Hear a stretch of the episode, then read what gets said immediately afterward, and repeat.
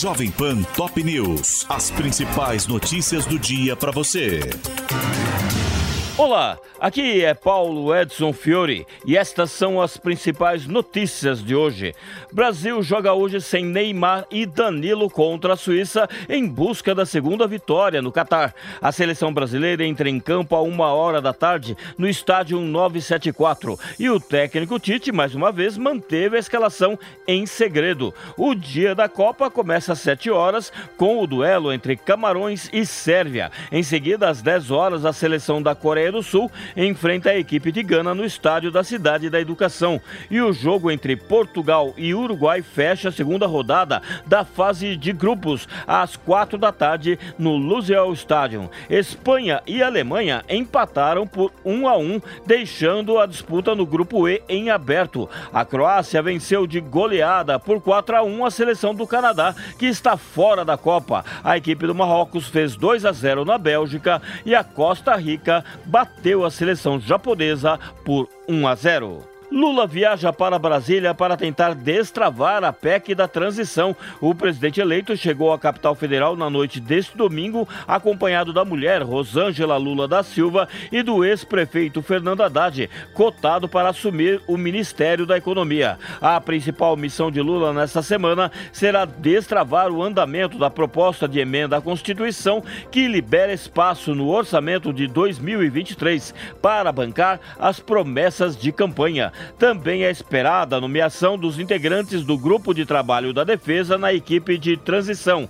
e possíveis indicações de futuros ministros, principalmente o da Economia e da Articulação Política. Para negociar a PEC, o presidente eleito deve se reunir novamente com os presidentes da Câmara, Arthur Lira, e do Senado, Rodrigo Pacheco.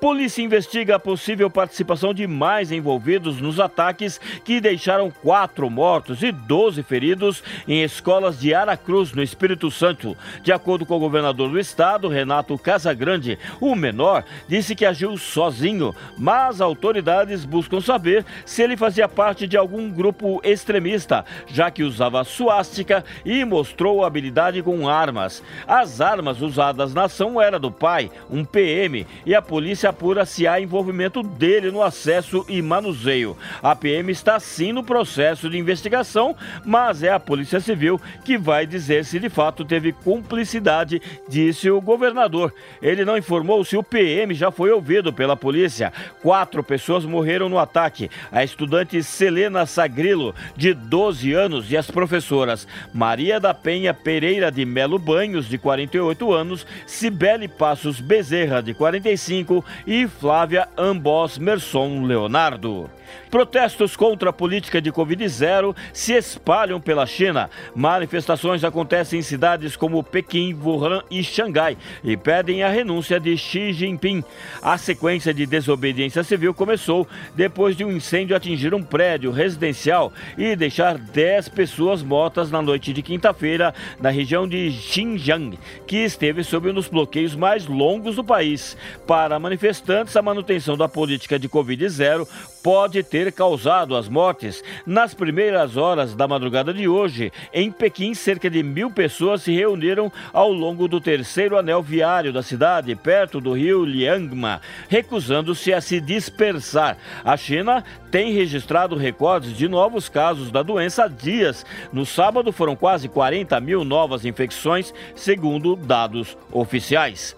Este é o podcast Jovem Pan Top News. Para mais informações, acesse jovempan.com.br. Jovem Pan Top News. As principais notícias do dia para você.